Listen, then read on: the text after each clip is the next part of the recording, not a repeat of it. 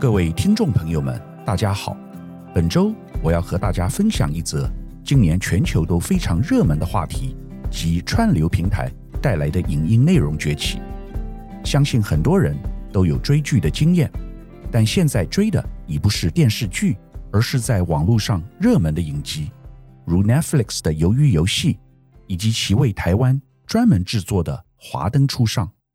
也因为今年《鱿鱼游戏》席卷全球，大家对串流平台有了更多的认识。什么是串流媒体？这是将即时影音内容压缩后，以稳定快速的方式传到用户端，用户可以一边下载一边观看。以前的做法是要将所有资料都先下载到硬碟上，再开启应用软体观看。现今著名的串流影片平台包括 Netflix、HBO Max，还有最近才引进台湾的 Disney Plus。另外，像 Apple 和 Amazon 近期也都大力投资串流平台，只是他们在亚洲还没有很普及。串流服务不只可以观赏影片，其实最初流行的是串流音乐，例如 Spotify 以及 KKBox。因为相较于影片，音乐内容更容易传播，串流影片是这几年才兴起的潮流。串流影音平台的兴起，很大一部分要归功于新冠疫情，人们被困在家里，没有事情做，只好观看串流影音内容。我有客户是企业的大老板，忙得不得了，在全球都有事业，但和他聊天时，居然发现他对很多最新的串流影音内容都能如数家珍，原来是待在防疫旅馆，一待十四天，只能靠串流影音打发时间。国外的市调机构曾经对台湾线上影音消费者的行为做过深入研究。今年第二季，台湾人观看串流影音内容的时间加总高达一百亿分钟，其中有百分之八十四是以广告营收为基础的服务，例如 YouTube。另外，剩下的百分之十六才是付费的订阅式服务，例如 Netflix。我是属于前者，不是我不喜欢看最新的国外优质影音内容，而是因为实在太忙，顶多的消遣就是用碎片时间听听 YouTube 上的音乐。在台湾订阅式串流影音平台领域，百分之十六的总会员数，在今年第二季来到三百四十万人。每个家庭平均会有二点九个串流服务，可见民众减少外出后，待在家花费大量时间在串流平台上面追电影和剧集。坦白说，这个平均二点九个串流服务数据资料令我蛮讶异的。你可能会好奇，一般民众多半都是在看什么串流平台呢？第一是 YouTube，第二是 LiTV 立视线上影视。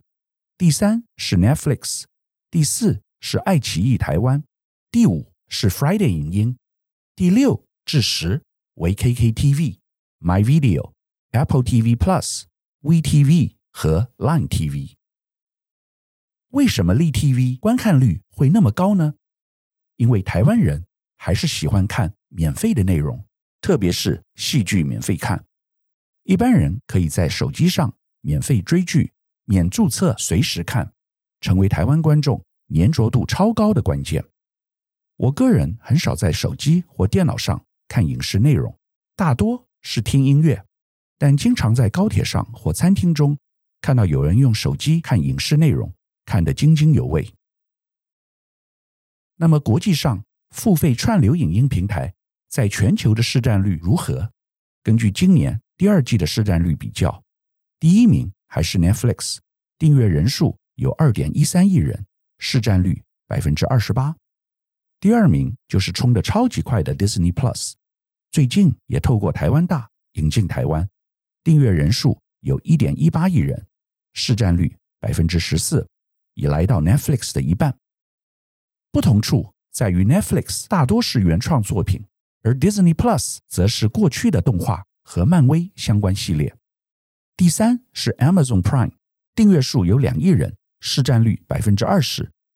各位可能会问，Amazon 也有原创影音内容吗？事实上有，但他们是和电商尊荣客户 Prime 的服务绑在一起，所以我们不晓得。最后是近来也切入这个市场的超级大咖 Apple TV Plus，订阅人数不到两千万人，市占率约百分之三。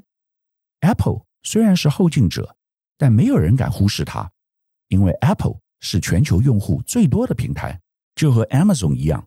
如果要加入串流影音内容，只不过是在现有服务上再增加一个选项，轻而易举。全世界现在有两个主流，一种是平台商，如 Apple 和 Amazon，拥有庞大的消费者族群，所以可以进攻线上影音市场；另外一类是内容提供商，如 Disney，有太多影视的著作版权以及丰富的内容制作经验。你说？平台业者会赢，还是内容业者会赢呢？随着趋势的走向，大家变得越来越着重内容，Content is king，特别是原创的独特性。因此，就算是 Disney，也不能只靠过去漫威的电影和白雪公主的卡通是老本，因为现今的市场上，即使能不断创作新的内容，也不一定能赢得观众的心。Disney 最新的年度电影叫做《永恒族》。是由奥斯卡金像奖华人女导演赵婷所拍摄，风格和以往漫威动画英雄系列完全不同。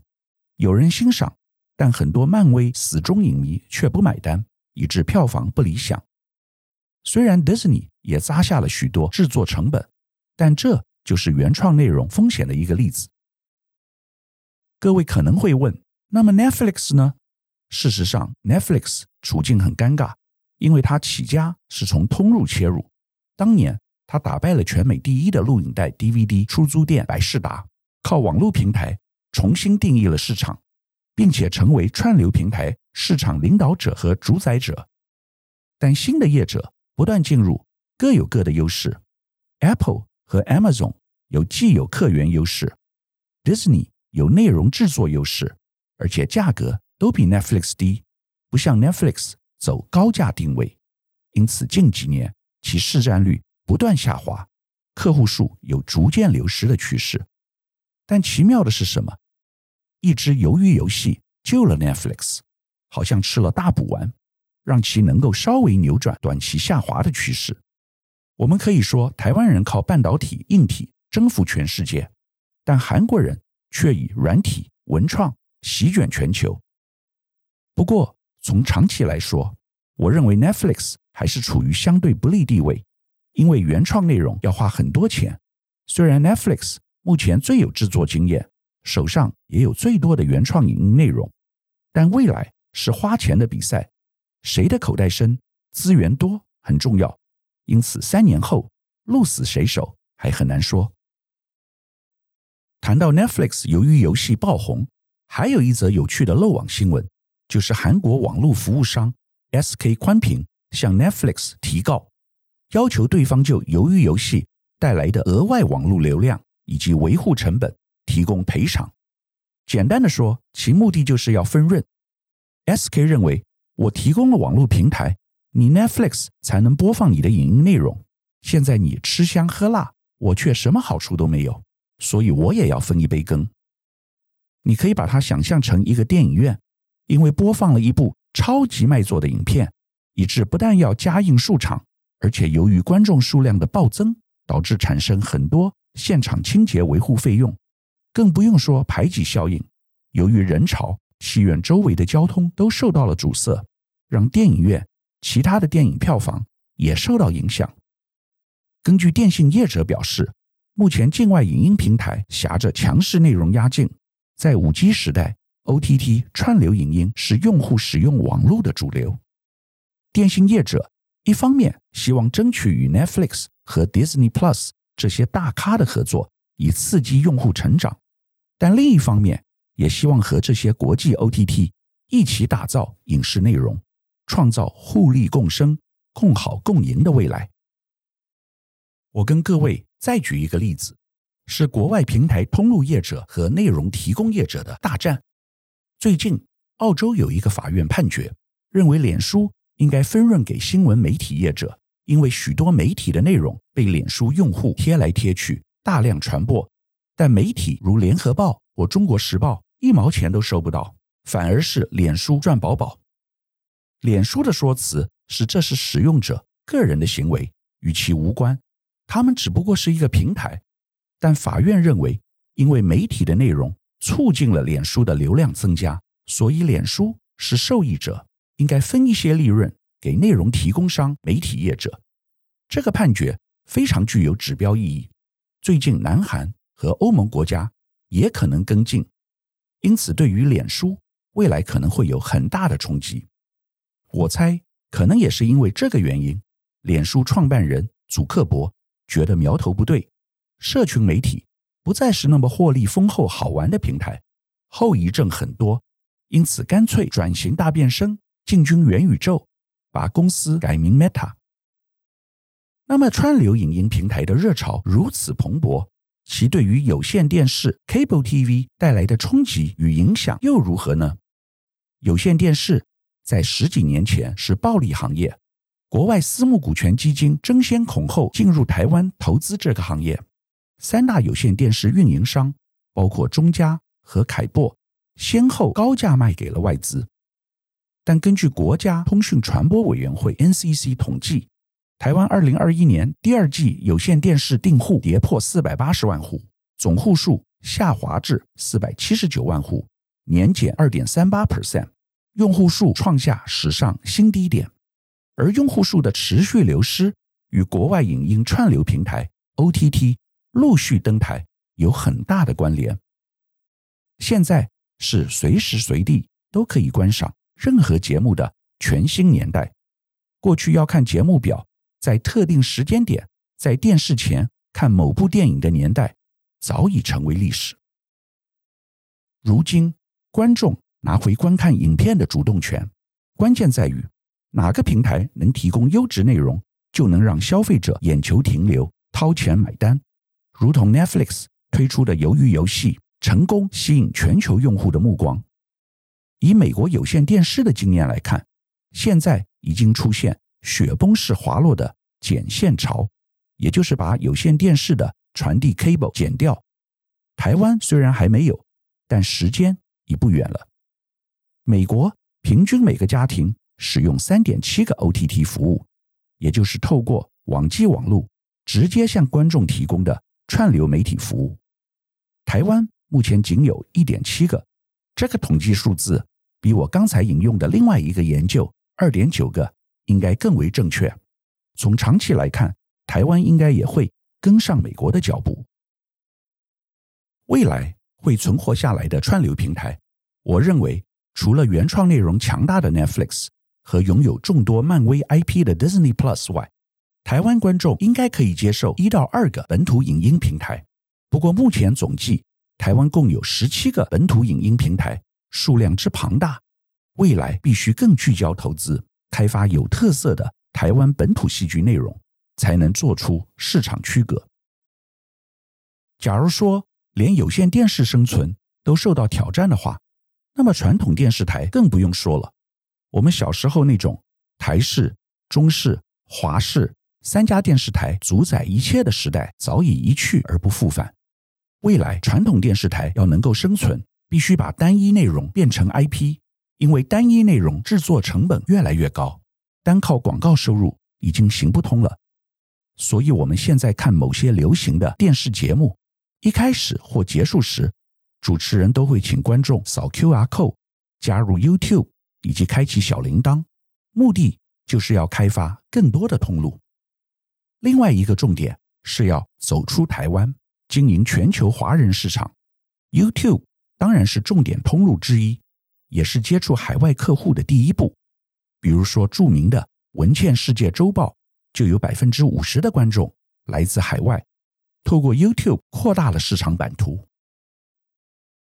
当然，把内容放上 YouTube 可以延伸内容的影响力，但同时也降低观众对于电视的依赖。